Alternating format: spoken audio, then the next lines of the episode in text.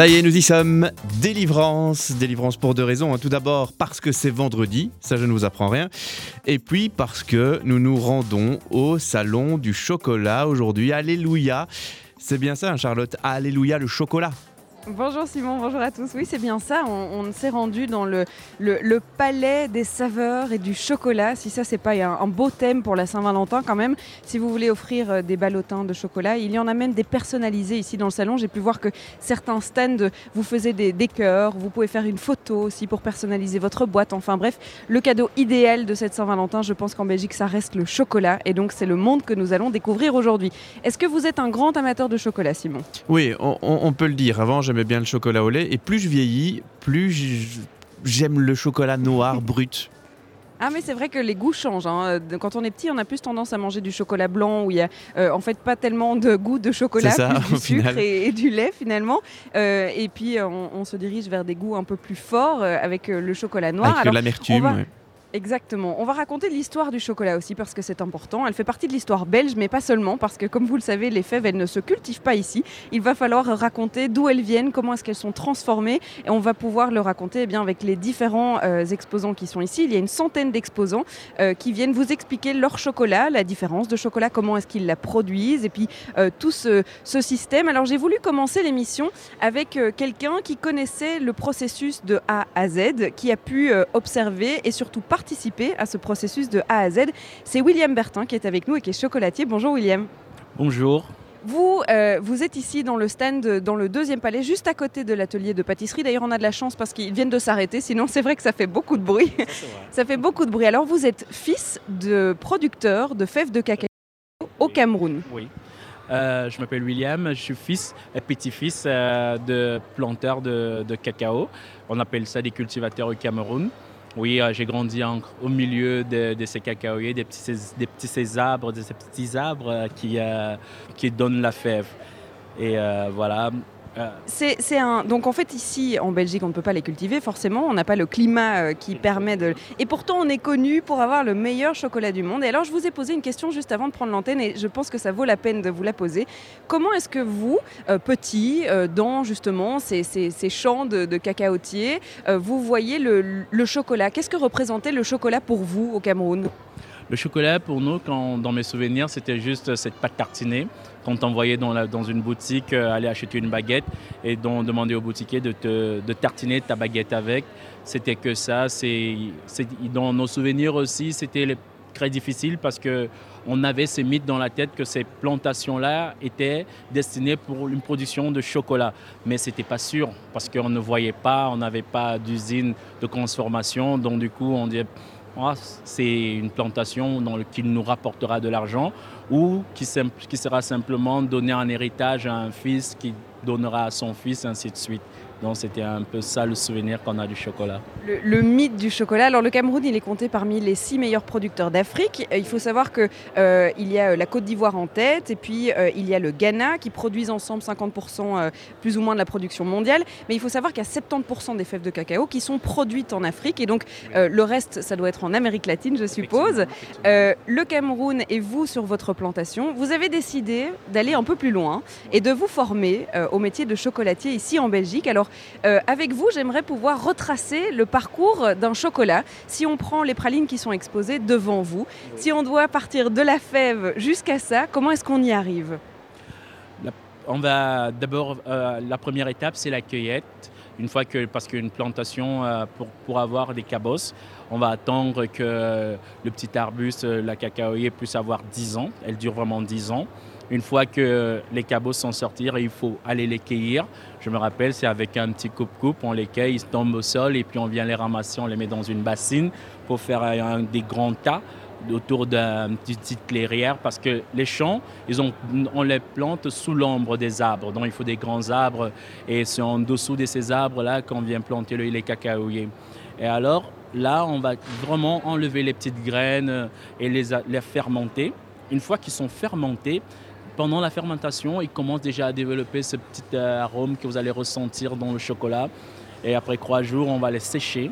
ce, temps de séchage, ça dépend vraiment euh, de la température parce qu'en Afrique, et surtout dans les zones tropicales, il y a parfois de la pluie. Donc on va attendre que les fèves vraiment se débarrassent de toute leur humidité. Une fois qu'ils sont, on a enlevé cette humidité-là, on va les remettre dans les sacs et ça serait cheminé vers euh, les grands producteurs ou les grands revendeurs et transformateurs. Et là, à ce moment-là, ils sont transportés.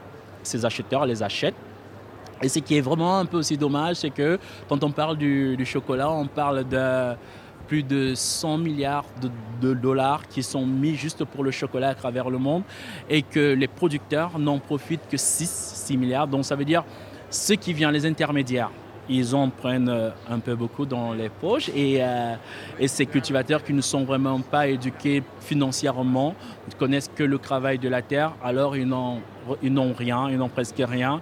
Et je me rappelle bien parce que mon grand-père, il en avait des énormes champs d'hectares. Et on n'avait pas la possibilité au bout d'une année de vivre vraiment de ce fruit, de ce travail-là, parce qu'en une année, il n'y a que deux cueillettes, et ces deux cueillettes-là ne suffisent pas à faire vivre toute une famille. Et donc, une fois donc que ce cacao, il est achevé chez les, euh, les grands revendeurs qui l'importent ici, comme moi, on le ramène ici, mais nous, on a la chance avec nos Kreisbell, les maîtres du goût, d'aller vraiment prendre chez les cultivateurs eux-mêmes, donc d'acheter au juste prix et de le ramener jusqu'ici pour pouvoir lui donner tout euh, ce savoir-faire belge qu'on rencontre ici. Donc ici, quand il a nos fèves arrivent, ces petites euh, que j'appelle de leur brin, quand il arrive ici dans les usines, il est dépouillé de tous euh, ces déchets dans cette petite enveloppe tout sèche qu'on enlève. Et là, vraiment, on a la, vraie fève, on la fait torréfier. une fois qu'il est torréfié, on vient le concasser et on enlève ce qu'on appelle le gruyer. Ce gruyer-là repasse à une autre, euh, on le broie encore jusqu'à ce qu'on revient à un tourteau qui est une sorte de pougre. Et ce cette pougre, on vient la presser complètement pour retirer, pour la séparer de ce qu'on appelle le beurre de cacao. Ce beurre de cacao est mis de côté et de l'autre côté, on a ce tourteau qui est vraiment sain. On va maintenant le mettre au sconchage. C'est une sorte de machine. Et ici en Belgique, on a des normes qui, qui, euh, qui pour qu'il reste dans son niveau de conchage, qui vont prendre 78, 78 heures de conchage dans une machine en ajoutant euh, ce beurre de cacao qui va le rendre plus homogène, plus doux à la bouche. Et c'est ce qui est magique, c'est ce qui vient vraiment donner la valeur à ce travail euh, des paysans qui ont passé toute l'année à, veiller sur leur plantation. Et vraiment, la Belgique vient embellir ce beau boulot et apporter vraiment un chocolat de qualité aux consommateurs. Moi, je vais revenir sur une étape qui est très importante, c'est celle de la torréfication, parce que euh, c'est celle qui va donner tous les arômes, toutes les saveurs de la fève de cacao. Et pourquoi est-ce que euh, la torréfication, elle se fait en Belgique, elle ne se ferait pas au Cameroun ou en Côte d'Ivoire directement chez les producteurs? Au Cameroun, par exemple, on n'a pas encore mis sur pied. Il y a certains sûrement qui le font, mais ça ne serait pas appelé du chocolat belge. L'appellation chocolat belge, je crois qu'elle est protégée. Et ici en Belgique, il y a des normes et des, techniques qui sont appropriées, qui nous permettent d'apporter la torréfaction à son juste niveau et qui permettent de développer tous les arômes parce que c'est en ce moment-là que le chocolat prend son caractère. Si vous avez des fèves qui ont été torréfiées, vous aurez un chocolat qui aura un petit goût brûlé ou amer et qui ne sera pas bon. En Belgique, on a la bonne température, on a la bonne technique et on vient vraiment libérer les arômes. Ils prennent, euh, comme euh, dit, ils sont libérés, ils sont délivrés et dans notre palais, ils en font un, plaisir de dégagement et tout. Qu'est-ce qui vous a poussé à aller au-delà euh, de votre histoire dans la plantation de cacao et de vous dire, moi j'ai envie de devenir chocolatier à proprement parler, d'aller en Belgique et, d'avoir le produit final, d'aller jusqu'au produit final qui est le chocolat qu'on achète et qu'on déguste? Vous savez, comme je disais, c'est vraiment un mythe quand on vous dit cette plantation-là, elle fait du chocolat. Et euh, pour moi, dans ma curiosité, étant donné que je suis né dedans, dans ces champs-là, je me suis dit, je vais pousser ces mythes plus loin, je vais aller voir. Et quand je suis arrivé là, c'était la bonne école. Et euh, je ne voulais pas rester avec l'amertume du travail de toute une année, les, les seaux de cacao, des cabos portés sur les collines, parce qu'en Afrique, il y a vraiment des grandes collines. Et je vous dis, le champ, il s'étend dans des hectares. Il faut, on ne peut pas y aller avec une bouette ou une machine pour transporter les fèves. Donc c'est à la tête, c'est vraiment un travail à la main. Et vraiment, étant donné que j'avais vécu tout ça, toutes ces difficultés-là, maintenant, je peux dire que j'ai vu le paradis parce que c'est le chocolat, c'est vraiment la partie douce. Même travailler du chocolat ici, c'est pas difficile. C'est plutôt une partie de plaisir. On peut prendre des journées, des journées à marier le chocolat parce qu'il se marie avec tout. Il est vraiment, euh, c'est une matière qui, qui, se transforme, comme vous avez vu là. Je le transforme en masque.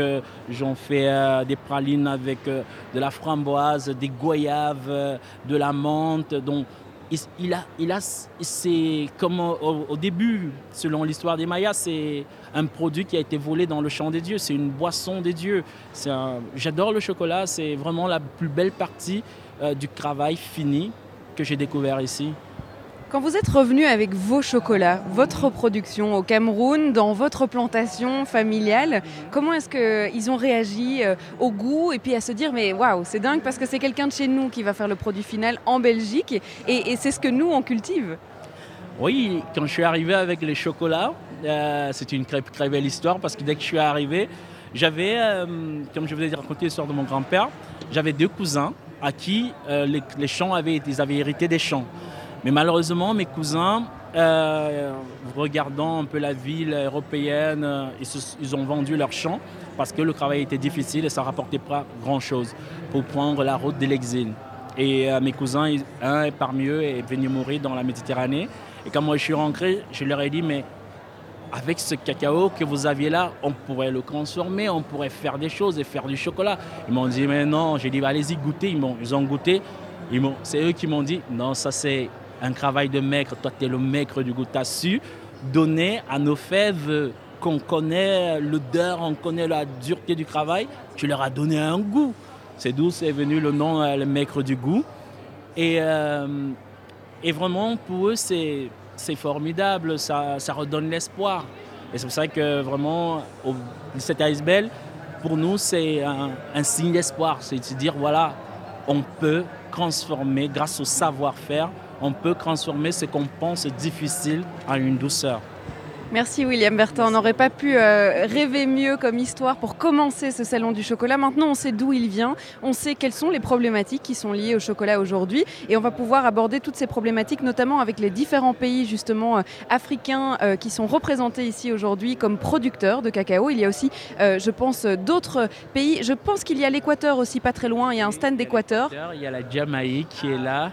Il y a, je pense, un stand de la Côte d'Ivoire. Donc, il y a vraiment tout le monde est représenté dans ce salon de chocolat. Ce qui est bien, c'est un carrefour où on se rencontre tous, chocolatiers, avec une même passion et un même rêve.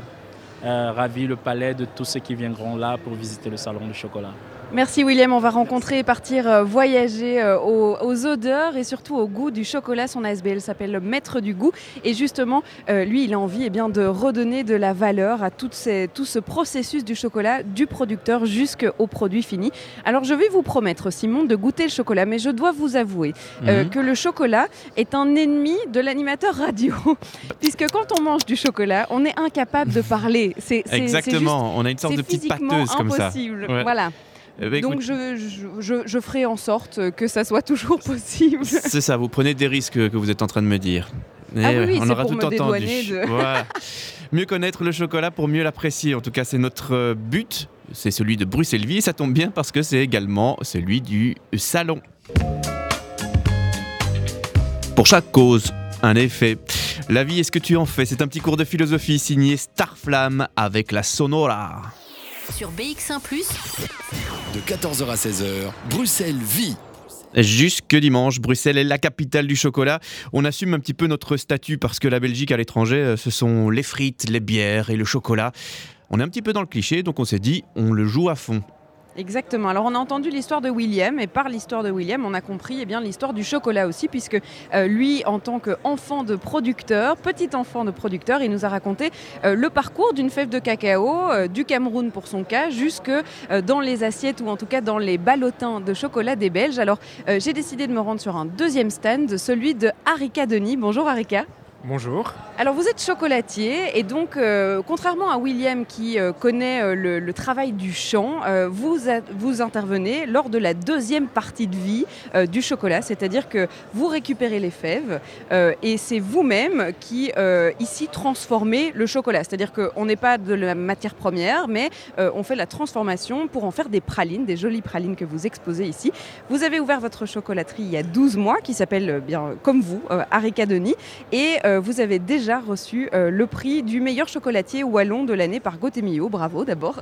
Merci beaucoup. Alors moi j'ai envie de... On a raconté un petit bout de l'histoire de chocolat. Moi j'ai envie de raconter un petit bout de l'histoire d'un chocolatier. Comment est-ce qu'on devient chocolatier belge? Comment est-ce que vous vous êtes lancé dans cette folle aventure? Et puis euh, comment est-ce qu'on se, on, on- on se lance avec une première chocolaterie? Alors je pense que tout d'abord, bah, il faut être passionné par ce qu'on fait et être très gourmand. Voilà, c'est les deux éléments pour devenir chocolatier. Et euh, voilà, il faut prendre du plaisir dans ce qu'on fait. Et c'est en prenant du plaisir bah, qu'on s'améliore, qu'on va un peu plus loin dans les recherches et qui fait en sorte que, bah, au final, ça ne devient plus un, un métier, mais vraiment une passion. Et euh, c'est ce que j'ai fait. Comment est-ce qu'on arrive à se former? Il y a des écoles de chocolaterie. euh, comment vous avez débuté? C'est ça. Donc j'ai été dans une école de chocolaterie, mais qui fait aussi boulangerie, pâtisserie, confiserie et glacerie. Et ensuite, euh, j'ai fait une grande maison à Bruxelles où, j'ai vraiment fait mes armes, où j'ai rencontré d'autres chocolatiers euh, super expérimentés qui m'ont transmis à leur tour leur passion au final. Et puis euh, bah voilà, j'ai fait deux, trois petites chocolateries artisanales et puis je me suis lancé maintenant à mon propre compte. Quand on dit faire ses armes auprès d'un autre chocolatier, euh, euh, ça commence par... euh, c'est quoi la, base? Par exemple, on va commencer avec euh, euh, le tout début, le peut-être le plus facile, et, l'évolution vers le plus difficile. Comment est-ce qu'on pourrait classer? Voilà, bah, il faut voir toute la palette que peut avoir un chocolatier, mais effectivement, on commence par la praline. Donc, il y a deux types de a la praline moulée, la Bah, J'ai commencé par le moulage, et puis on a commencé par les ganaches, puis on a, on a tué par du pistolage pour donner des petits looks sympas. Et puis, ben voilà, on va dans les pralinés, dans les caramels, et on évolue comme ça euh, au fur et à mesure. Quand vous avez lancé votre marque, euh, comment est-ce que vous vous êtes dit, euh, voilà, il y a déjà plein d'acteurs, comment je peux me différencier par rapport aux autres chocolatiers, belges et autres d'ailleurs? Voilà, ben déjà, avoir sa propre identité, c'est quelque chose de super important. Pas essayer de faire ce que les autres font, parce que du coup, ben, on ne se démarque pas. Euh, et moi, j'ai décidé de travailler avec un chocolat qui respecte le producteur, mais également des matières premières locales. Et là, on peut parler, euh, j'ai un miel, euh, un spéculoos ou encore du beurre qui est vraiment très local au niveau de, ma chocolaterie.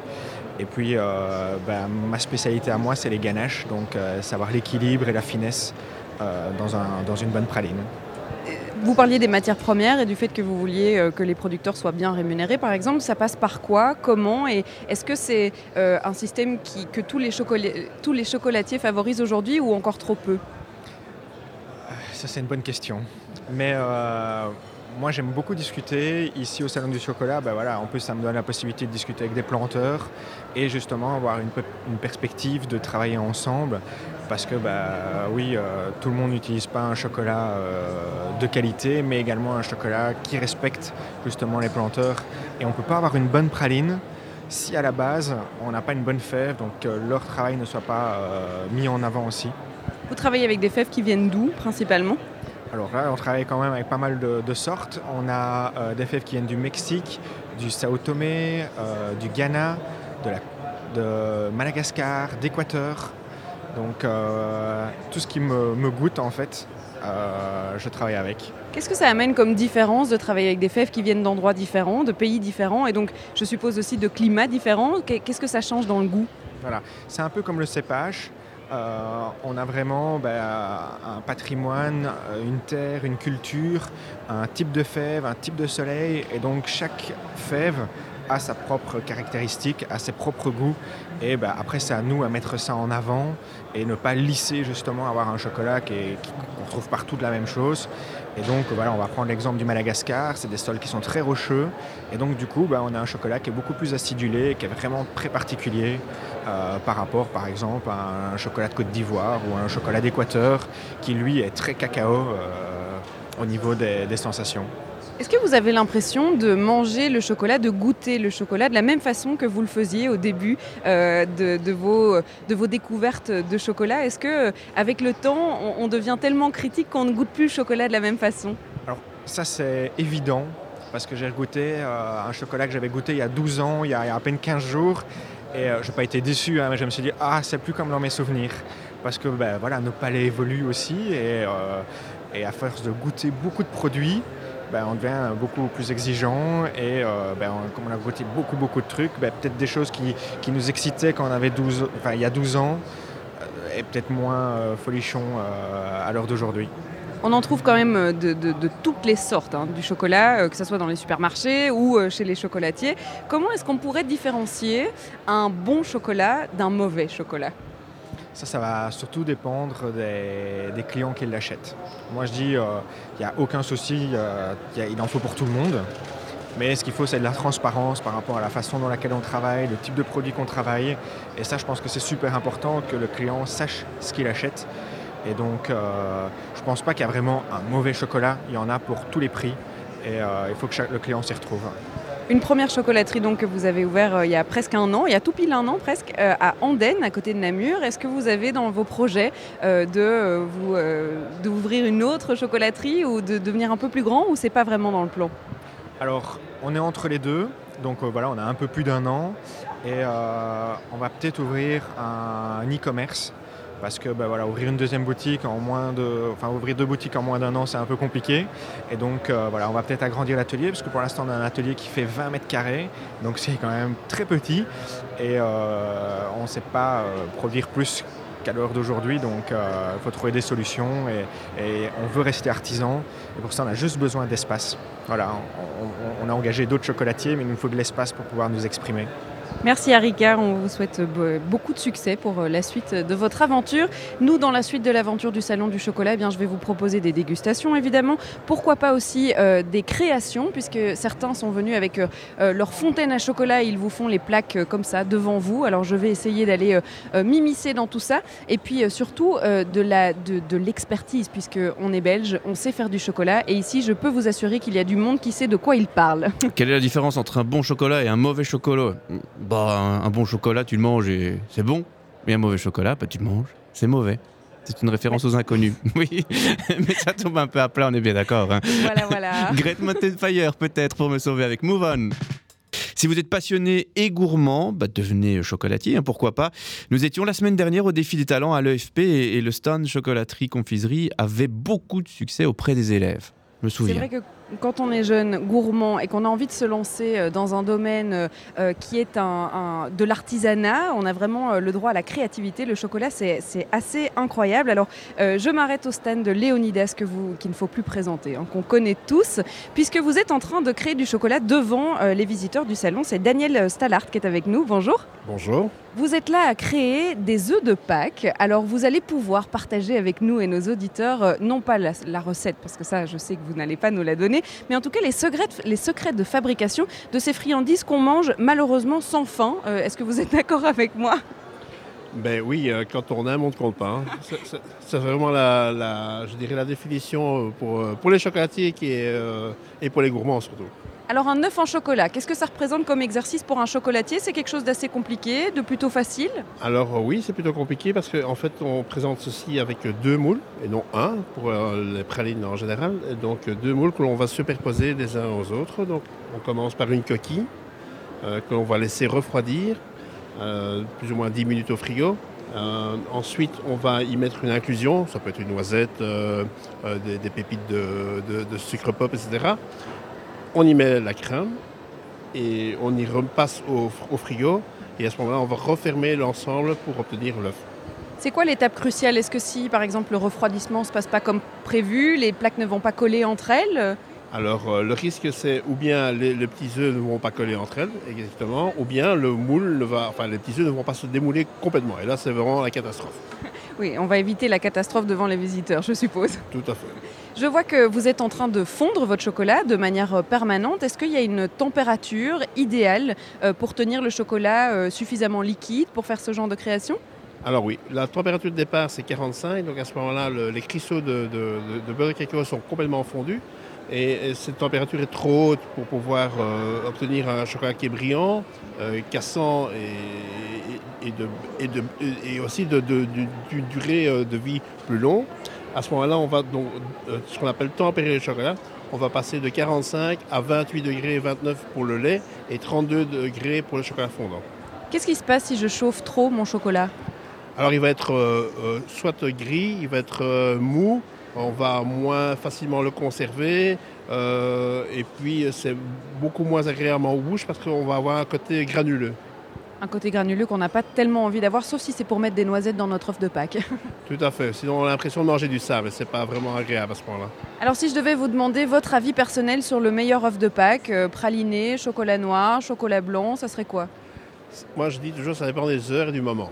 Euh, le matin, moi j'aime bien le chocolat noir, euh, que j'aime bien déguster avec du café par exemple. Je trouve que la combinaison va bien.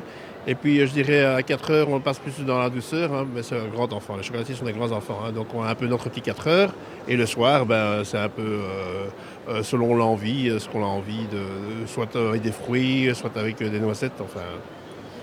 Est-ce du qu'ap- beurre. est-ce qu'après les années euh, de- d'expérience, de, travail dans le chocolat, on apprécie toujours autant de manger du chocolat ou est-ce qu'à un moment donné, on n'en peut plus? Non, non, moi, je- le pharmacien, quand il a la maux de tête, il prend de la- il prend de l'aspirine. hein. Euh, donc le chocolatier, euh, forcément, il adore. Et moi, j'espère qu'un jour, si, euh, enfin, quand on, on va m'enterrer, je prendrai quand même certainement même ma tablette avec, comme les pharaons. Vous voulez être enterré avec votre Ah, tablette de oui, chocolat oui, oui, au moins- et au moins un kilo. ça, ça doit être du Léonidas, je suppose. Oui, bien sûr. oui, bien sûr. Alors aujourd'hui, vous faites des œufs en chocolat. Est-ce que c'est prévu de faire ça tout le week-end? Donc euh, on peut venir nous voir et euh, j'invite tout le monde à venir euh, parce qu'il y aura une dégustation gratuite euh, par Léonidas, le nouveau petit œuf pour l'année 2020. Et moi, je peux, je peux le goûter, le Euh, nouvel petit œuf Vous serez en- en primeur. en primeur. Alors c'est un, un chocolat praliné, c'est ça? Alors donc c'est une ganache donc qu'on appelle le gold. On a choisi gold parce que en fait c'est un sucre qu'on a choisi qui vient de l'île Maurice et qui a l'appellation gold, qui donne un croustillant. Les gens aiment bien, enfin je dis toujours les gens craquent en s'entendant croquer. Euh, et donc euh, cette ganache est euh, de couleur or parce qu'on utilise du chocolat blanc.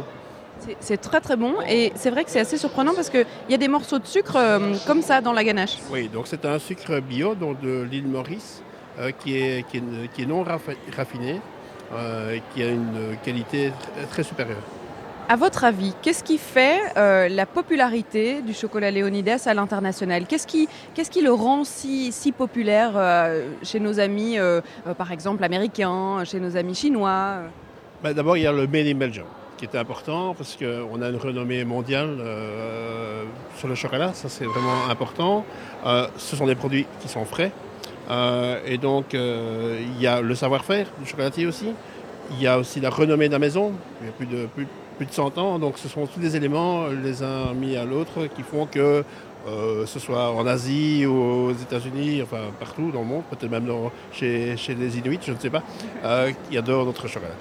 Merci Daniel Salart pour cette découverte des œufs de Pâques. Parce que oui, il n'y a pas d'époque, euh, en fait il n'y a pas de date euh, à partir de laquelle on peut faire des œufs de Pâques. On peut les faire toute l'année ou quand même, vous avez une date Ben, au mois d'août, c'est moins vendeur, mais non, là, on, vit- on f- on le fait exceptionnellement pour euh, le salon. Et c'est pour moi, vraiment pour dire aux gens, voilà ce qu'on va préparer pour euh, Pâques et, faire découvrir euh, aux gens qui vont venir se déplacer jusqu'ici.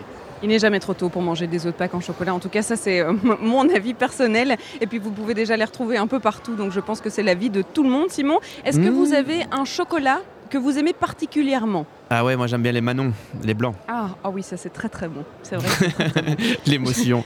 Je par, vais essayer d'en trouver pour vous. par contre, pour revenir à ça, le débat est complètement lancé parce que, petite tranche de vie, euh, mon père s'est fait enguirlander par ma mère le week-end dernier parce qu'il avait acheté des œufs en chocolat début février. hein. Ah mais moi je, moi je pense euh, qu'il n'y a pas de date euh, pour manger des, des œufs en chocolat. Préparez vos arguments pendant la pause et on vous retrouve juste après. Venez fêter la Saint-Valentin au salon du chocolat et prenez des kilos ensemble. C'est un beau concept, ça, vous ne trouvez pas? Sauf la partie prendre des kilos. On peut manger du chocolat tout en restant extrêmement raisonnable et euh, rendre ça euh, euh, exceptionnel. Je, je dis Oui. ça, mais ça, ça n'est pas vrai du tout puisque je mange à peu près du chocolat tous les soirs. Ce qui n'est pas bien du tout. Je le sais, nous passons. Ok, Donc- euh, changeons de sujet. Changeons de sujet, exactement. Alors, euh, au Salon du Chocolat, il y a un espace qu'il faut venir euh, découvrir, qui est l'espace des jeunes talents. Alors, ce sont des jeunes producteurs qui se sont lancés récemment euh, dans un nouveau projet de chocolat. Je suis à la rencontre de l'un d'entre eux, c'est Takana, qui est représenté ici par Dorothée. Bonjour Dorothée. Bonjour Charlotte. Alors on se connaît un petit peu, c'est-à-dire qu'on s'est déjà croisé sur un marché de Noël cette année, c'était au marché de Stockel au Christmas Festival, Euh, et vous nous aviez déjà parlé de ce projet de chocolat Takana. C'est du chocolat cru, euh, ce qui vous différencie d'à peu près l'ensemble des exposants ici. Pourquoi avoir choisi cette voie euh, un peu bizarre, si je peux dire, du chocolat cru, et surtout, c'est quoi la différence? Voilà, alors euh, pourquoi le chocolat cru Euh, C'est parce que j'ai eu l'occasion de le goûter en Amérique latine, le chocolat cru, et comme je suis euh, vraiment amatrice de chocolat depuis, euh, depuis toujours, et que j'en mange également tous les soirs. Je me sens moins seule, c'est gentil. Du coup, donc je l'ai goûté là-bas et je l'ai trouvé vraiment juste fantastique, formidable. Et donc j'ai voulu reproduire ce, ce même goût chez moi à la maison. Donc j'ai fait des premiers essais dans ma cuisine. Euh, et comme euh, ça me goûtait euh, très très bien et surtout aussi à mon entourage, bah, petit à petit c'est devenu un projet professionnel parce que ça tombait dans un moment où j'avais aussi envie de changer complètement et de faire tout à fait autre chose. Alors faire du chocolat cru, forcément son nom l'indique, je suppose que c'est parce qu'il n'est pas cuit, mais qu'est-ce que ça change au niveau de la transformation de la matière première et surtout au niveau du goût? Oui, alors au niveau de la transformation de la matière première, c'est surtout la grande différence, c'est que les fèves ne sont pas torréfiées euh, à la base. Et donc euh, ça euh, maintient du coup tous les éléments nutritionnels qu'il y a dans le cacao. Parce que le cacao en soi est un super bon produit, c'est un super aliment comme on dit, il est rempli d'antioxydants, de vitamines, de minéraux. Euh, et donc, euh, comme il n'est- le chocolat cru n'est pas torréfié, eh bien, donc, il y a beaucoup plus de ces minéraux et vitamines qui sont maintenus. Euh, donc, il est vraiment meilleur pour la santé. Surtout parce que j'utilise aussi un sucre, un sucre de fleur de coco qui est également meilleur pour la santé. Euh, au niveau du goût, euh, je dirais euh, bah, il faut surtout le découvrir, le goûter pour s'en rendre compte. C'est surtout au niveau de la texture que ça change. Donc la texture est plus granuleuse que dans un chocolat habituel, on va dire, parce qu'il est moins travaillé. Donc je le garde le plus brut possible, le chocolat. Et donc il est moins travaillé puisque je ne peux pas dépasser justement les, les températures de 45 degrés. Donc il est moins travaillé et donc plus brut euh, dans- dans le goût aussi quelque part. Il est assez puissant. C'est vrai qu'on vient de l'atelier de chez euh, Léonidas, on nous a appris que c'était 45 degrés la température pour commencer à faire fondre euh, le chocolat. Et alors on a été chez William, qui est, euh, d'une famille de producteurs de fèves de cacao au Cameroun, qui nous racontait qu'en fait la torréfication pour lui c'est l'étape la plus importante de la transformation du chocolat. C'est là où toutes les saveurs prennent vie. Alors est-ce que c'est pour ça que le, chocolat est aussi bon ou est-ce qu'on a quand même toutes ces saveurs dans le chocolat cru? Eh bien moi justement je trouve qu'effectivement on retrouve complètement toutes les saveurs même sans, euh, cette torréfaction. Donc euh, j'invite vraiment les gens à, venir le découvrir et s'en rendre compte. Euh, pour moi, la torréfaction n'est pas nécessaire pour, profiter du chocolat et du goût du chocolat. Je vois que vous avez euh, élargi votre gamme puisqu'il y a euh, de la noisette, de l'orange, du sésame, de la cerise, du chocolat très très noir, de la cardamone, il y a des amandes, il y a du euh, très très noir 90% et du coco. Donc est-ce que vous tentez encore de faire des nouvelles associations dans votre cuisine ou bien est-ce que maintenant vous avez élargi, vous avez un atelier? Comment ça se passe? Oui, donc j'ai un, atelier et petit à petit, oui, bien sûr, j'ai envie de- d'essayer aussi des nouvelles sortes. Et donc mon prochain sera vraisemblablement un praliné, mais un praliné cru de nouveau. Donc c'est-à-dire, euh, au lieu d'utiliser aussi trop de sucre, je voudrais le faire euh, avec des... euh, des abricots séchés. Enfin, je, n'ai pas encore la recette en tête, mais je, voilà, je voudrais essayer quelque chose de spécial, un praliné, mais un praliné cru. Alors parmi toutes les saveurs que vous venez de, enfin que je viens de dénoncer, quel est votre préféré Euh, je pense que c'est celui à la noix de coco, donc parce que c'est une purée de, c'est un beurre de coco, on dit, donc c'est une purée de noix de coco fraîche, euh, et ça se marie euh, très très bien avec le chocolat cru. Eh bien alors je suis partie pour goûter la noix de coco. J'en prends un petit bout, je vous en dis des nouvelles. Alors c'est vrai que c'est très spécial comme texture de chocolat, c'est très très différent. On goûte bien la noix de coco Et alors là, on parlait du chocolat, le meilleur ennemi de l'animateur radio. Ça l'est encore plus. C'est-à-dire que bientôt, je n'arriverai plus à parler. Vous voulez que je vous soulage Vous allez prendre la relève peut-être. Euh, vous, parmi tous les goûts que j'ai cités, quel serait votre euh, petit plaisir? Hmm, Ça, c'était pas parce que je voulais dire noix de coco aussi. Euh, il y avait mangue, non? Non, mangue, il n'y a pas. Il y a orange. par contre. Orange, ouais, j'aime bien ça. Les orangettes aussi, ça, c'est bon, ça.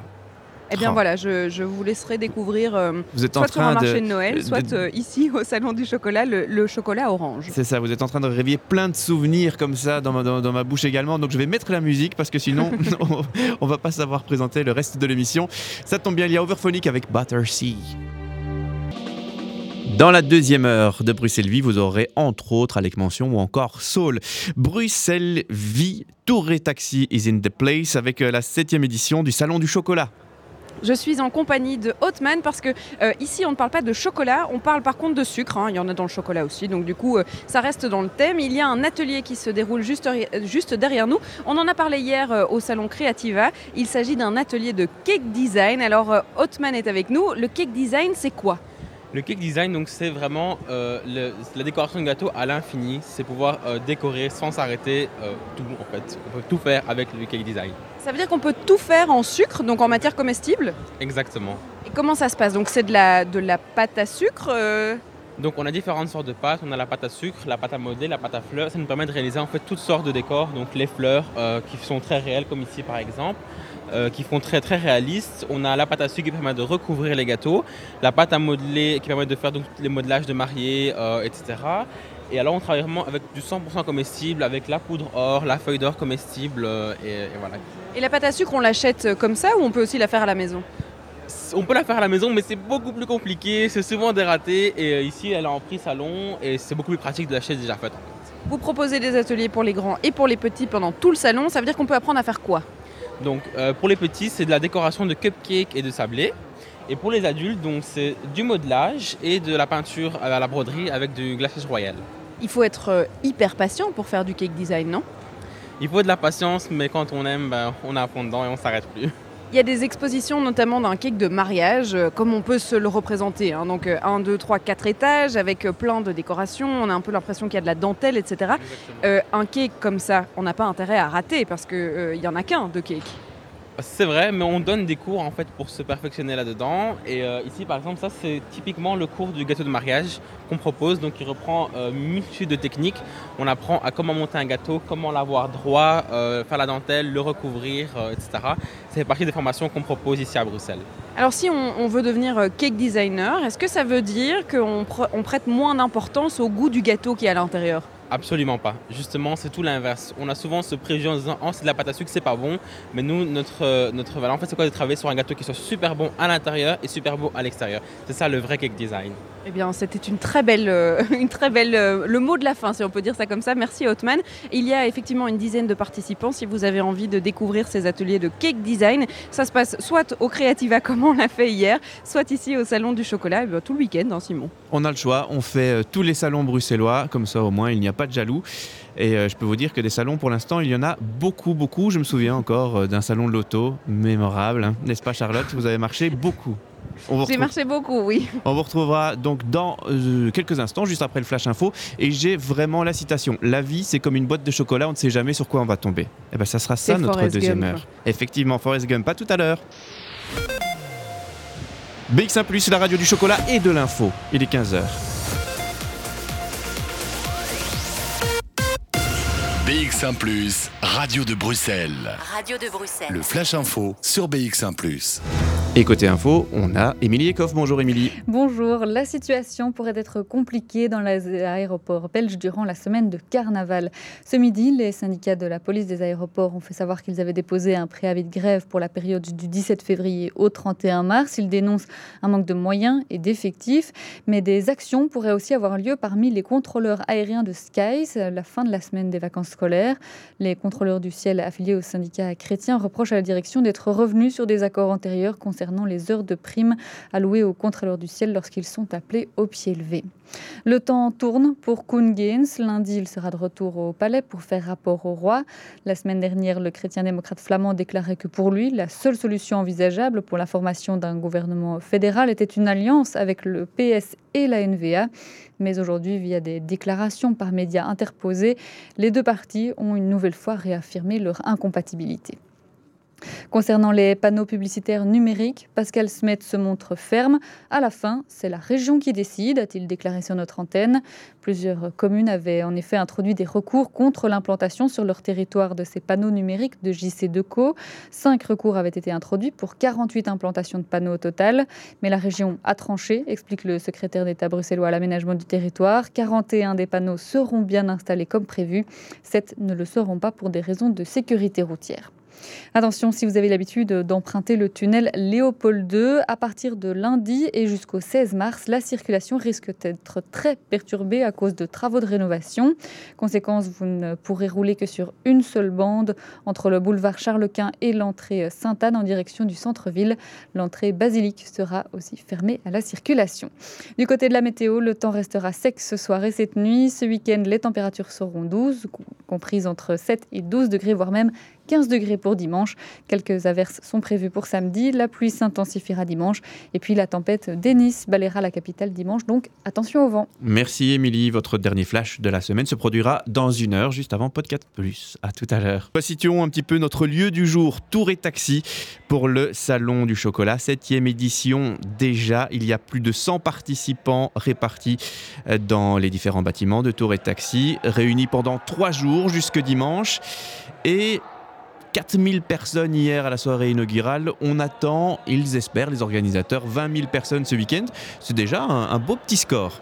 C'est un beau score et puis surtout il y a beaucoup d'activités qui sont proposées. Vous pouvez vous inscrire euh, notamment euh, aux ateliers euh, sur le stand de Madagascar pour réaliser votre propre barquette ou comment est-ce qu'on dit plaquette de chocolat. Voilà.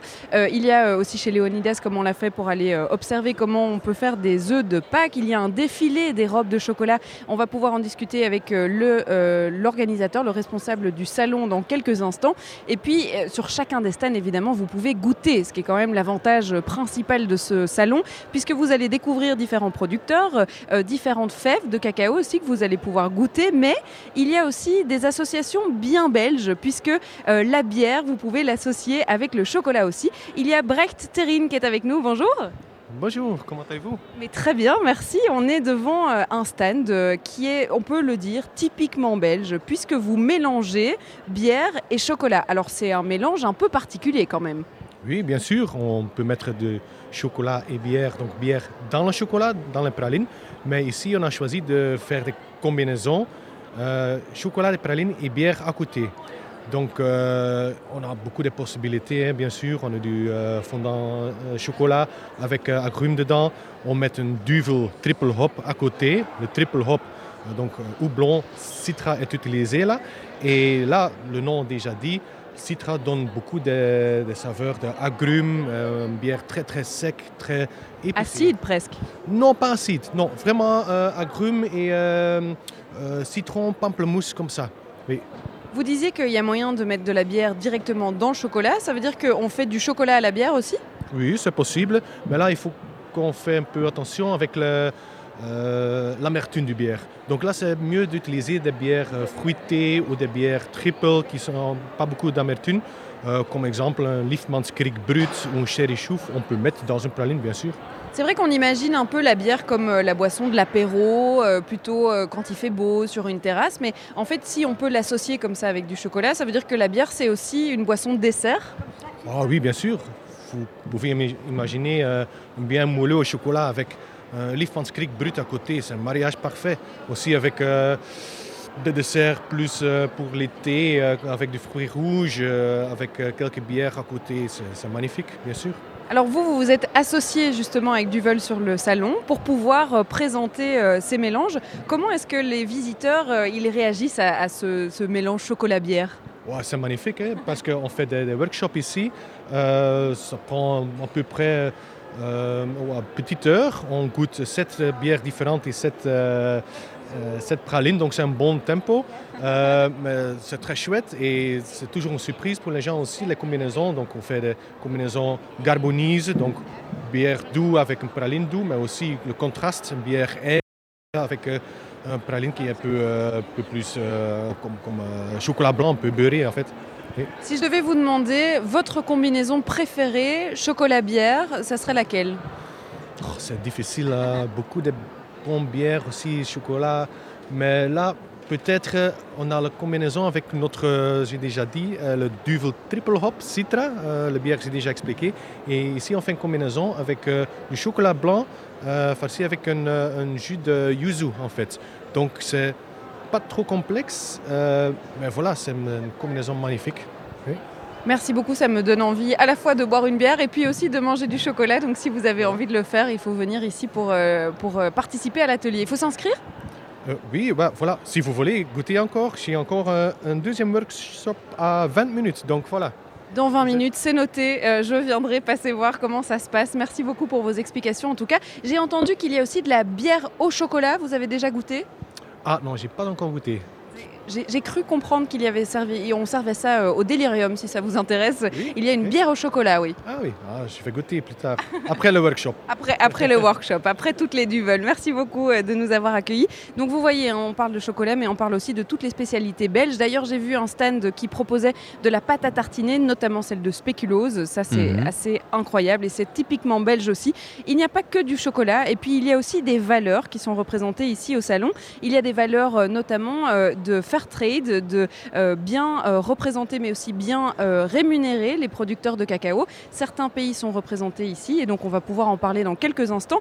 J'ai rendez-vous avec le directeur de ce salon pour notamment parler de ça, Simon. Ok, le chocolat, je suis tout à fait d'accord, mais la duvel, attendez peut-être la fin d'émission. hein. D'accord, c'est bon, je sais noter. c'est plus safe. Lemon Straw avec I Never Do. En direct du Salon du Chocolat qui a établi ses euh, quartiers depuis 2014 à Bruxelles. C'est la septième édition déjà.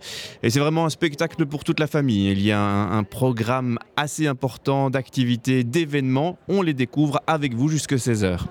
Et puis on découvre les pays producteurs euh, de fèves de cacao, puisque euh, on le disait, hein, euh, on a rencontré déjà William qui nous parlait de son pays et surtout de ses plantations, de son grand-père, une très belle histoire qu'on a pu écouter en début d'émission. Il nous avait eh bien, confirmé que la Côte d'Ivoire était premier producteur de fèves de cacao au monde. Je suis donc sur le stand de la Côte d'Ivoire avec Marie. Bonjour Marie. Bonjour.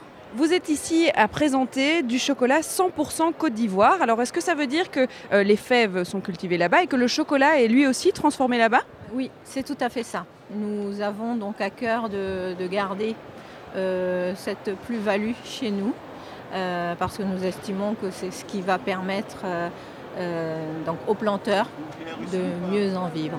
Ça veut dire qu'on on va là-bas pour leur apprendre aussi euh, toutes les techniques de torréfication qu'on a pu découvrir ici en Belgique ou qui font notre spécificité de, chocolat belge. Est-ce que euh, on, transmet nos, manières de faire nos chocolats On laisse faire leur chocolat?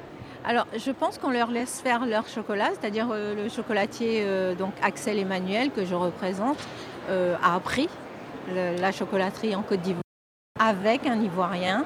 Et, euh, et bien évidemment, alors il aurait été ravi d'être chez vous parce que quand même nous sommes en Belgique. Euh, mais il, euh, avec ce qu'il a appris, donc il, individualise et il, se sert des saveurs tropicales, donc celles de chez nous, pour un chocolat un peu différent. On parle beaucoup des valeurs fair trade euh, dans le monde du chocolat et dans le fait que c'est très difficile de euh, bien rémunérer les producteurs alors que sans la fève on ne fait pas de chocolat. Donc ils sont quand même à la base de toute cette euh, transformation et, de cette dégustation du chocolat. C'est compliqué dans ce milieu-là de, bien rémunérer mais surtout de permettre à tout le monde d'avoir des bonnes conditions de vie. Oui, c'est compliqué si on se, place d'un point de vue étranger, je vais dire ça comme ça. Euh, et c'est ce qui fait la spécificité peut-être de Axel Emmanuel, c'est que lui, c'est un enfant du pays. Il a étudié, il est comme tous les Ivoiriens, il est né euh, donc euh, au pied des cacaoyers. Et, et il a à cœur en fait d'essayer de trouver des solutions pour régler cette problématique-là. Alors bien évidemment, il ne les, il ne les, il ne les règle pas toutes, mais euh, l'idée qu'il a eue, par exemple, donc, d'aller euh, former les femmes à la chocolaterie, euh, est une idée qui marche parce que ça leur permet de faire leur propre produit, de le vendre sur place ou avec nous, et, ça leur amène une plus-value qu'elles n'avaient pas avant. Alors qu'est-ce qu'il a comme spécificité, le chocolat de Côte d'Ivoire ou le chocolat ici de ce chocolatier-là?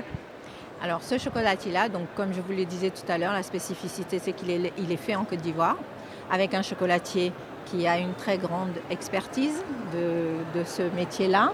Et il permet, euh, il se sert donc des valeurs, des saveurs euh, de chez nous euh, pour amener des valeurs, comment on dit ça euh, Gustative Gustative et puis surtout humaines puisque grâce à ce chocolat, nous on dit qu'on vend un peu plus que du chocolat, parce que ça permet donc à ces familles-là de, d'en vivre. Ça permet également aux Ivoiriens euh, bon, d'être fiers déjà que ce chocolat-là soit fait chez eux, et ça permet de les, actions de solidarité. Ça veut dire qu'au niveau gustatif, euh, qui- est-ce que c'est un chocolat qui est plutôt fort? Je vois qu'il y a beaucoup de chocolat noir. Alors, il y a beaucoup de chocolat noir et puis surtout, on a du 100%. 100%, ça j'ai jamais goûté, je pense. Donc, évidemment, il faut aimer l'amertume, mais voilà, c'est un chocolat qui est, euh, qui est très bon. Ce que je voulais vous dire également, euh, c'est que au salon du chocolat l'année dernière, enfin euh, au mois d'octobre à Paris, nous avons quand même un planteur ivoirien qui a gagné la première place. Donc le chocolat d'Azaguier est le premier au monde. Le premier, non, pas le chocolat, mais le cacao d'Azaguier est le premier au monde. Donc je pense que c'est pas pour rien. Merci beaucoup Marie de nous avoir présenté ce chocolat de Côte d'Ivoire. Alors le salon du chocolat, en quelques chiffres, hein, euh, comme ça on, on vous le donne, eh bien euh, c'est euh, 198 exposants différents de 13 pays, donc il y a vraiment de quoi découvrir les différentes fèves. Euh, et puis il y a 360 euh, démonstrations de grands chefs et des conférences. On va pas vous faire vivre les conférences euh, parce que c'est vrai que c'est un peu compliqué, mais il y a beaucoup de monde qui viennent voir euh, notamment des démonstrations de pâtisserie pour pouvoir transformer ce chocolat en un, un bon gâteau, un bon cupcake par exemple. Et donc vous pouvez vous asseoir confortablement et observer tout ce que les chefs ont à vous, à, à vous raconter. Et puis évidemment, si on vient euh, au salon du chocolat, c'est pour, déguster. déguster. on va pas se mentir, hein, Simon. On est d'accord. Alec Mention avec Bruxelles-Toulouse arrive juste après ça. En direct du Salon du Chocolat, de Chocolat de Salon, du 14 au 16 février. Vous avez jusque dimanche pour découvrir toutes les sensations que procure le chocolat. Et je découvre avec vous euh, certaines marques que je ne connais pas, j'avoue, et j'ai été attirée par les couleurs, par le packaging, parce que euh, c'est vrai que le chocolat, on est attiré par son goût, mais on est aussi attiré par sa boîte. Et là, pour le coup, il y a de la joie euh, dans ces boîtes. Alors, ça s'appelle Bee by. Je suis en compagnie de Philippe Verzel. Bonjour Philippe. Bonjour. Alors Bee by Bee, c'est une marque que je ne connais pas, je dois l'avouer. Euh, ça veut dire que euh, vous avez plein de couleurs différentes, vous avez plein de goûts de chocolat différents, je suppose. Euh, c'est quoi votre spécificité dans le chocolat? Ben, je vais vous expliquer. La marque s'appelle Bee by Bee. Et d'abord, je vais vous expliquer d'où vient le nom Bee by Bee. Bee by Bee vient de Babelut by Bartholomeus. Alors, la base de notre assortiment, c'est la Babelut. C'est un caramel qui est très populaire près de la côte en Belgique. Qu'on connaît tous quand on était petit et quand on allait à la mer. Les souvenirs, on les sent déjà. Et Bartholomeus, c'est le nom d'un restaurant étoilé, deux étoiles, à Knokkeheest, de chef Bart Smith. Et ensemble, avec chef Bart Smith, nous avons créé l'assortiment des cinq petits chocolats dans une boîte.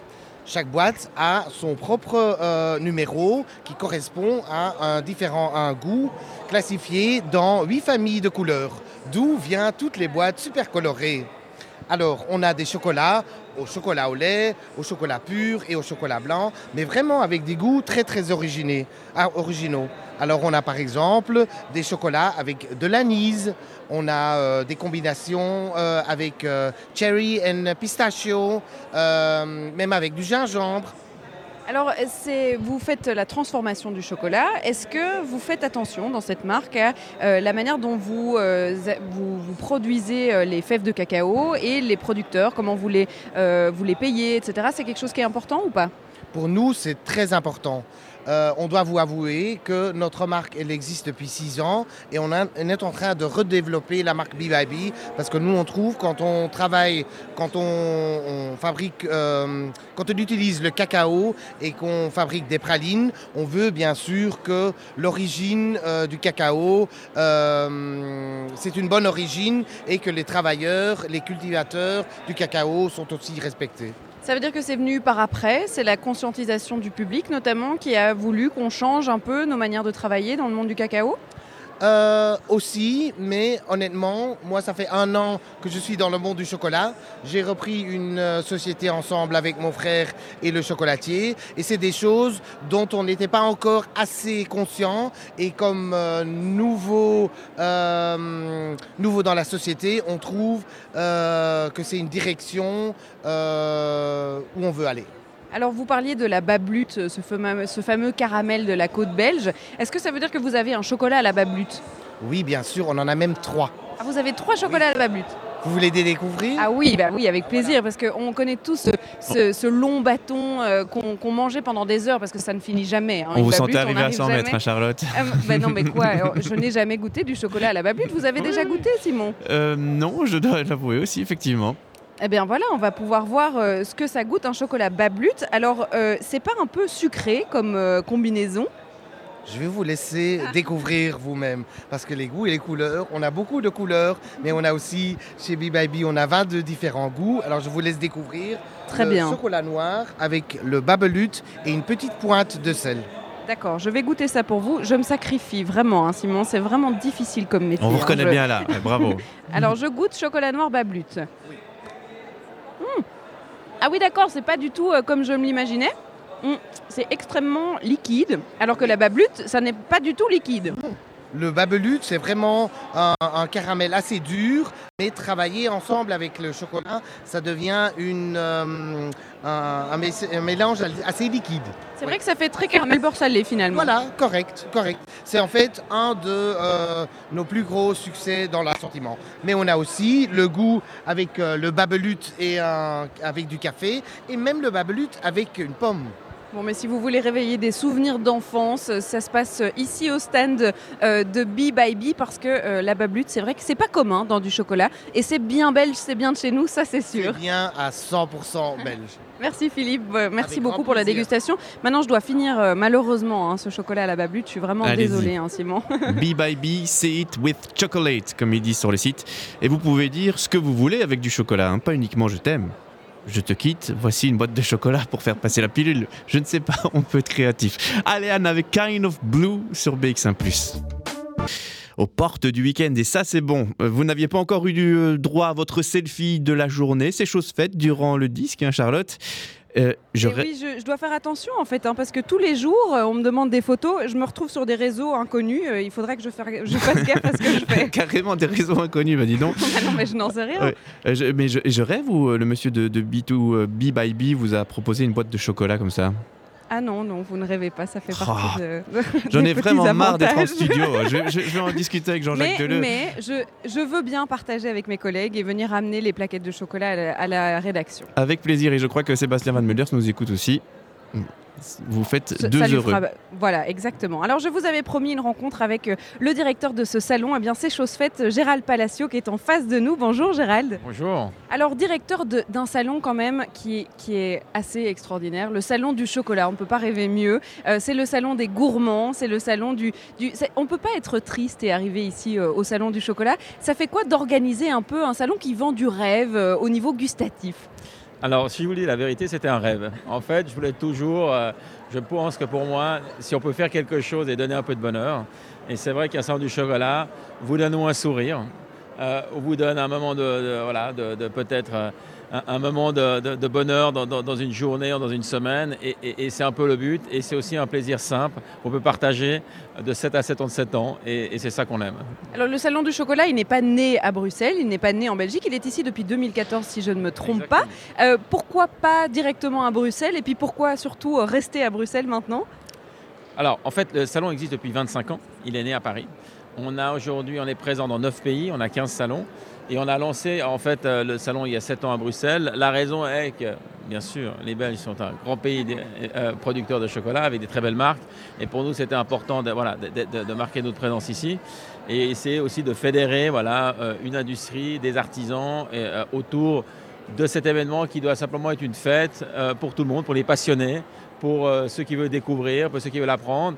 Et c'est surtout une immersion dans tous les aspects du chocolat. Et c'est ce qu'on veut. On peut autant apprendre sur le chocolat, avoir des conférences sur des thèmes extrêmement pointus, euh, euh, débattre de certaines choses, mais aussi faire son propre chocolat, voir des, robes, participer à, des démonstrations de grands chefs. Donc voilà, donc le but c'est comme voilà, voir les différentes facettes du chocolat et, qu'est-ce qu'elle peut nous apporter, qui font aussi un peu partie de notre, de notre vie et notre petit bonheur de la vie. Au niveau personnel, c'est quoi votre lien avec le chocolat euh, C'est plutôt euh, euh, vous en mangez tous les jours ou bien c'est plutôt un petit plaisir de temps en temps? Alors, mon lien, il est, lié au, plaisir qu'il procure. Et en fait, je cherchais un projet. En fait, j'ai racheté la société, les salons du chocolat, il y, a, trois ans. Et l'idée était toujours de, de, trouver un monde passionné et passionnant. Et c'était mon brief, et qui donnait du bonheur. Donc si je vous dis mon lien, ben, c'est tout ça. C'est-à-dire que les gens, les chocolatiers sont des gens fascinants parce que c'est des gens qui travaillent le produit, qui aiment la terre, qui, aiment, euh, qui travaillent dur, qui ont des valeurs, euh, qui ont euh, d'excellence, de passion. Et la passion, c'est quelque chose qu'on retrouve beaucoup dans le chocolat. Et moi, je suis un passionné. Donc peut-être que les choses se sont faites comme ça et pas par hasard.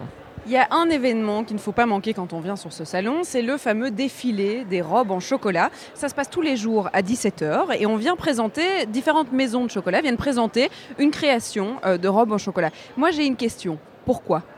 Alors en fait, ça a été euh, à l'origine il y a 25 ans. On a créé une, la première robe, donc euh, ceux qui ont fondé le salon, avec courage. Et l'idée, c'était en fait de montrer qu'en fait, les chocolatiers sont aussi des créateurs. Et il y a 25 ans, ils n'étaient pas aussi populaires que maintenant. C'est comme les grands chefs, c'est comme les DJ, j'ai dit.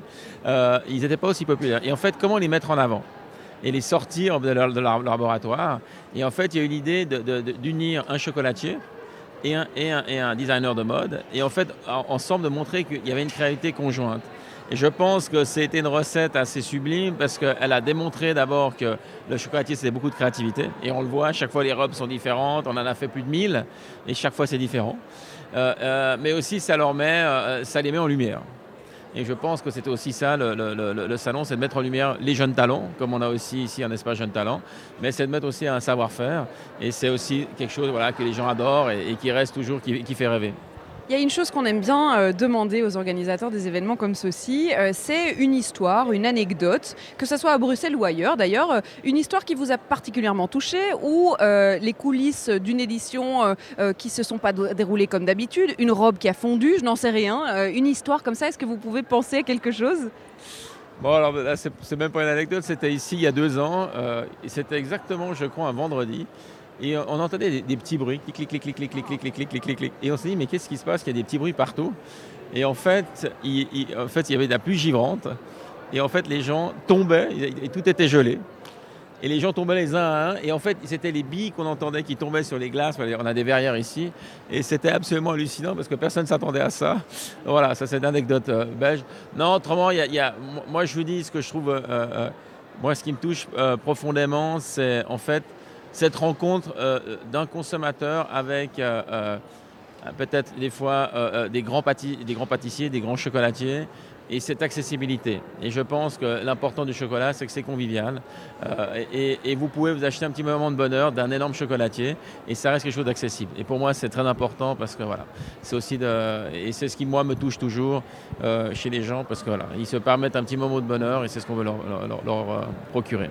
Merci beaucoup. Nous, notre petit moment de bonheur, il dure jusque 16h. On a encore euh, un peu le temps dans cette émission de vous faire découvrir l'atmosphère. Alors, il y a des gens qu'on a laissés de côté aujourd'hui parce qu'on s'est concentré sur le, chocolat. Mais mhm. moi, j'aimerais bien avoir le ressenti des visiteurs, voir comment est-ce qu'ils se eh sentent ici dans le salon du chocolat, s'ils se sentent un peu privilégiés de ces différentes grandes maisons qui viennent présenter leurs créations. Et je vais vous en trouver, c'est promis, Simon. Allons à la rencontre des petites gens. C'est comme ça qu'on se fait un avis sur le salon. Turquoise arrive avec Chat Noir. Au salon du chocolat, 7e édition belge.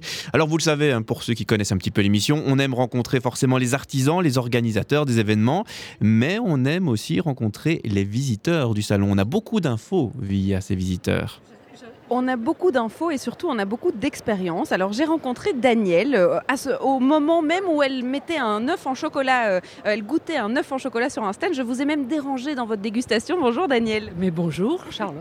Alors vous venez ici en tant que visiteur du salon. Est-ce que c'est la première fois que vous venez? Eh bien oui. J'ai souvent je me suis dit non, je vais je- tout ce que je peux trouver ici, je peux le trouver en ville et, là- et vraiment je suis ravie d'avoir d'être venue.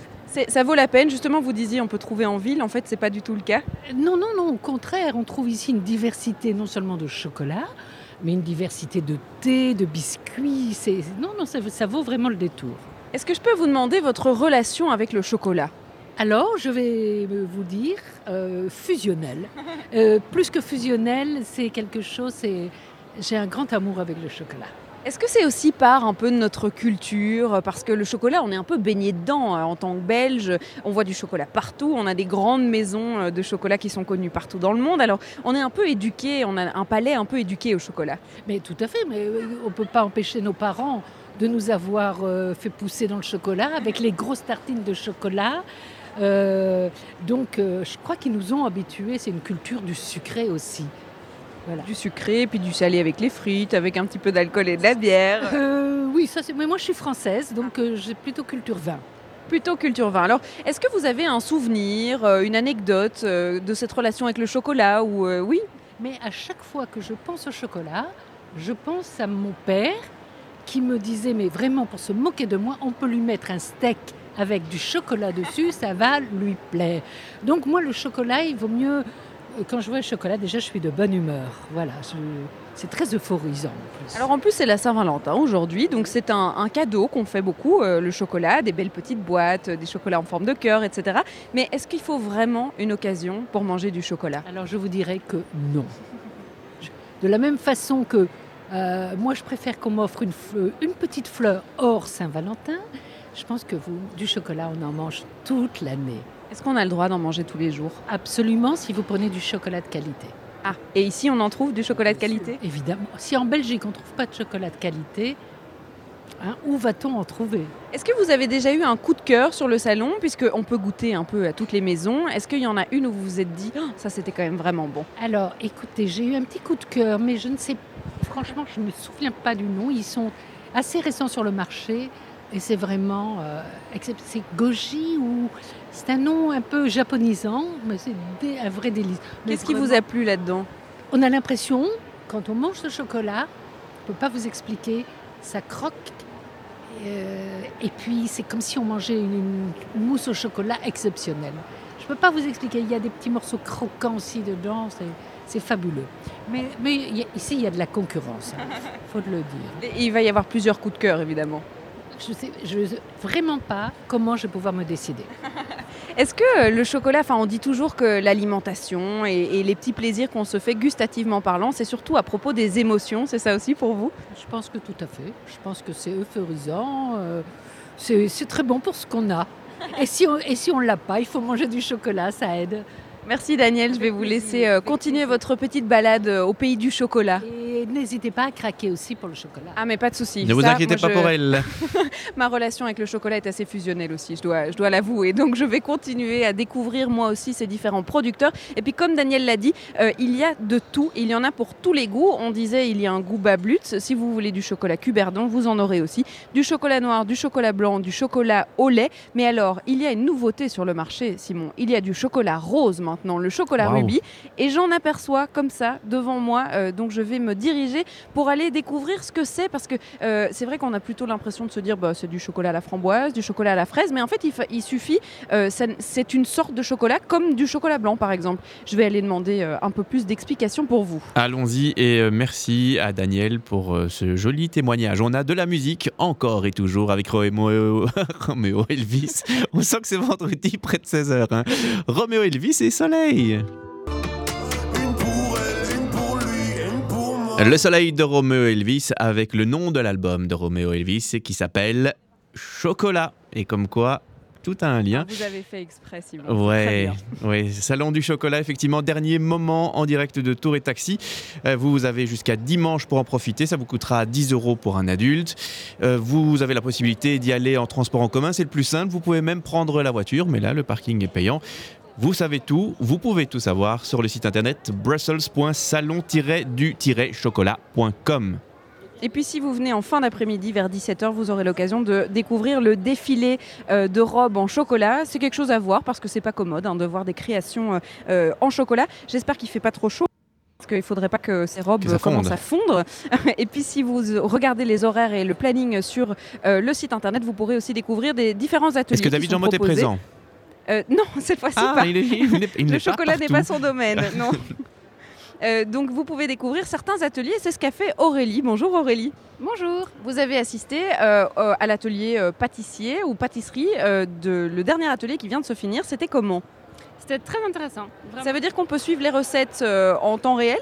Oui, tout à fait. La, la chef nous explique les, ben, les recettes avec les quantités. Elle nous montre euh, en direct euh, comment elle fait et surtout elle nous fait goûter. Ah, c'est pour ça qu'on vient en Oui, fait. Principalement. C'est la première fois que vous venez au salon? Euh, non, c'est la troisième fois. Et comment est-ce que vous trouvez cette expérience? Comment est-ce que euh, vous pourriez euh, la décrire? Ben, c'est un monde de découverte avec des ateliers. Donc ça, c'est intéressant c'est pas toujours donné à tout le monde de tester le chocolat. Euh, et donc voilà, ici on a essayé de faire euh, du chocolat en tablette aussi, euh, des truffes. Donc voilà, ça, on- ça permet de toucher le chocolat. Il y a aussi tous les producteurs qui sont là et c'est vrai que quand on mange notre chocolat, on pense pas souvent à la fève, à- la manière dont c'est cultivé, comment ils sont rémunérés. C'est aussi chouette de pouvoir rencontrer des producteurs. Oui, tout à fait. Dès qu'ils viennent de loin, du Cameroun, de, Mag- de Madagascar, voilà, il y, a un- il y a un peu de tout. Donc, Est-ce que vous avez déjà eu un coup de cœur pour un stand ou euh, une gourmandise en particulier ici sur le salon cette année? Ben, la pâte à tartiner euh, chocolat. la, la pâte à tartiner Oui. de chocolat, ça c'est vraiment un- un- une Madeleine de Proust peut-être? Oui. C'est des souvenirs d'enfance Euh, ben, c'est surtout une pâte à tartiner euh, naturelle sans huile de palme, avec des goûts euh, originaux, voilà, qui croustillent, qui pétillent. Et voilà, je, je vous la conseille. J'irai la découvrir. Merci Aurélie.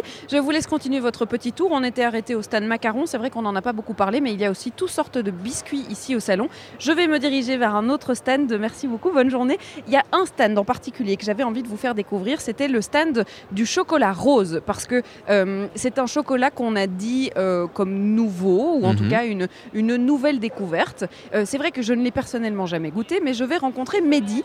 Euh, Mehdi qui va pouvoir nous expliquer euh, ce que c'est que le chocolat rose. Alors je suis à côté de lui. Bonjour Mehdi. Bonjour. On est donc en face de votre stand qui s'appelle Belgian Chocolate Maker et vous avez du chocolat rose. Alors c'est très joli, mais qu'est-ce que c'est? Donc le chocolat rose, c'est un chocolat qui est naturellement rose. Donc de base, les fèves sont roses. Et après euh, la fermentation, le séchage, la torréfaction, elles deviennent de cette couleur-ci. Donc elles deviennent très roses. Et alors le chocolat a un goût euh, un petit peu framboisé ou un peu avec de la fraise. Il ressemble au chocolat blanc, mais c'est pas un chocolat qui contient ni de colorant, c'est un chocolat qui contient les arômes naturels. Ça veut dire qu'il y a tout autant euh, de pourcentage de cacao qu'un chocolat au lait par exemple? Non, il est même plus élevé en masse de cacao. Donc celui-ci contient 40% de masse de cacao alors que le chocolat au lait généralement en contient que 38%. Et pourquoi est-ce qu'on a dit que c'était une, nouve- une nouveauté, une, une- une découverte un peu? Parce qu'il a toujours existé si la fève est elle-même rose. Non, il a été découvert par euh, la société Calbot il y a deux ans au salon de chocolat. C'est là où ils ont fait la première exposition. Et euh, donc euh, comme les gens aiment bien les nouveautés, ben, et comme c'est rose, ça, ça leur fait de la publicité aussi. En tant que chocolatier, vous pensez que si elle n'a pas été travaillée avant, c'était parce que le, le goût était plus difficile à dompter ou qu'est-ce qui peut s'expliquer? À mon avis, c'est que eux, par euh, différentes transformations, ils ont voulu créer un nouveau chocolat et que c'est pas un chocolat qui est sorti naturellement comme ça euh, de la terre et qu'après différentes transformations, ils l'ont créé et ça fait que la fève est rose. Alors, contrairement à tous les autres stands ou même aux autres euh, parties de votre stand, celui-ci, il n'est pas en dégustation. Pourquoi? Parce que le chocolat rubis, il faut savoir que c'est un chocolat qui est très cher. Il est vendu à 3-4 fois le prix des chocolats classiques comme le chocolat au lait, le chocolat blanc, le chocolat noir. Qu'est-ce qui explique euh, ce prix élevé? Déjà, c'est un chocolat que la, la seule société qui le fait, c'est la société Calbot, donc on ne le retrouve pas partout. Et donc vous, vous travaillez avec des matières premières que vous achetez, donc euh, vous n'êtes pas euh, producteur, vous n'achetez pas les fèves, vous achetez directement le chocolat. Oui, on achète directement le chocolat chez Calbot et ensuite on les transforme et on crée des produits comme des truffes, des pralines, des mendiants, enfin, tous les produits qu'on fait en magasin. Quand vous l'avez goûté la première fois en tant que chocolatier, ça vous a fait quoi? Qu'est-ce que c'est comme genre de goût et, est-ce que c'est agréable à travailler? Oui, à travailler. Quand on fait du chocolat, il est assez difficile à travailler. Comme euh, c'est un chocolat qui est rose et que c'est une nouveauté, donc il faut savoir arriver à le travailler. Les températures de travail sont différentes. Et même au goût, en fait, il faut savoir l'associer avec euh, du praliné ou différents mélanges. Parce qu'on ne peut pas associer le goût fruité avec euh, n'importe quoi non plus. Les, les- les consommateurs, ils l'ont accueilli comment, euh, ce chocolat rubis Euh, les consommateurs, au départ, ils, étaient un- ils ont eu un petit peu peur. Ils se sont dit c'est du chocolat blanc avec euh, de l'arôme, du colorant. Et en leur expliquant, en entendant à la télé, dans les médias, comme quoi c'est un chocolat qui est naturel, bah après le client est intéressé parce que c'est un, un petit peu un secret de fabrication de chez Calbot et il l'achète pour goûter. Ce qu'on peut dire, c'est qu'il est beau, ce chocolat, et que ça fait des belles créations, je suppose. Exactement, ça fait des belles créations. Si on veut venir le découvrir, vous êtes le seul à le vendre aujourd'hui, je pense. Euh, ici, oui, on le vend, on est le seul à le vendre sur le stand, ou sinon on peut le retrouver en magasin qui s'appelle The Belgium Chocolate Maker, qui est situé à Chaussée de Charleroi, numéro 125 à Saint-Gilles. Comme ça, on aura tout. Merci euh, Mehdi pour ces explications. Le chocolat rose que vous pouvez offrir, bah, pourquoi pas pour la Saint-Valentin à votre amoureux, à votre amoureuse. Euh, c'est vrai que ça fait très euh, amour. hein. Et puis en plus, euh, c'est naturellement rose, il n'y a pas de colorant. Si ça, c'est pas beau, Simon. Oui, passez un, un bon week-end Charlotte, merci et euh, bonne crise de foie également.